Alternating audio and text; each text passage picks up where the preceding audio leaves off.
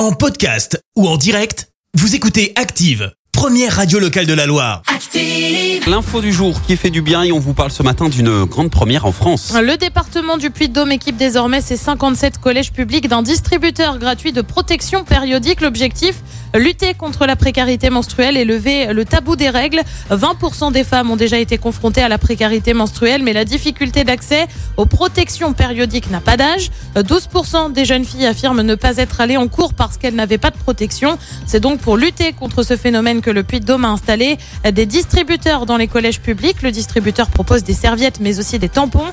Tous les collèges du Puy-de-Dôme en bénéficieront d'ici la fin de l'année scolaire. Merci. Vous avez écouté Active Radio, la première radio locale de la Loire. Active.